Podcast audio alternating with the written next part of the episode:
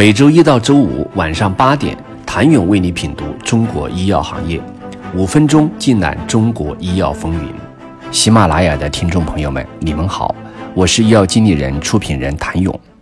根据国际阿尔兹海默病协会统计，全球已有超过五千万痴呆患者，其中百分之七十由阿尔兹海默病引起。随着世界人口持续老龄化，该数字可能在二零五零年增至一点五亿。预计到二零二四年，全球阿尔兹海默病药物市场将达到五十六点六亿美元。柳叶刀神经病学一项研究显示。一九九零年到二零一六年，中国六十岁以上痴呆症病患率增长了百分之五点六，远高于全球平均水平百分之一点七。据推算，到二零五零年，我国阿尔茨海默病患者将达到两千八百万。中国老年协会今年五月份也发出报告，二零三零年，我国阿尔茨海默病患者预计达到。两千两百二十万，显然庞大的患者群体背后是巨大市场，这也让一众国内生物制药企业瞄准了阿尔茨海默病研发新药。由于阿尔茨海默病发病机理复杂，病因至今未明，所以依旧是世界难题。而在正确答案公布之前，不同的公司也根据不同的假说，用不同的方式试图解答。恒瑞 SHR- 杠幺七零七是国内首个申报临床的 A 贝塔抗体。今年三月十号，恒瑞医药 SHR- 杠幺七零七的临床试验申请获得国家药监局的默示许可，用于治疗阿尔兹海默病。据恒瑞此前公告，SHR- 杠幺七零七注射液可以阻止贝塔淀粉样蛋白斑块的组装。或激活小胶质细胞吞噬各种形式的 A 贝塔，从而降低老年痴呆患者脑内的 A 贝塔水平，最终延缓患者认知功能退化，并控制疾病进展。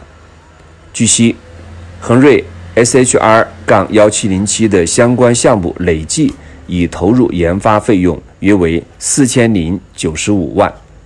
从专利申请时间来看。恒瑞至少在二零一五年左右就开始了研究。目前，国内包括四环医药、石药等也都加入了阿尔茨海默病研发的队伍。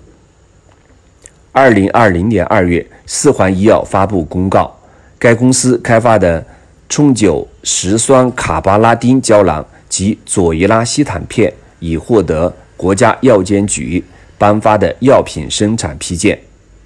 米达唑仑口颊黏膜溶液则获得药品注册批件。四环医药为中国首家获得米达唑仑口颊黏膜溶液注册批件的企业。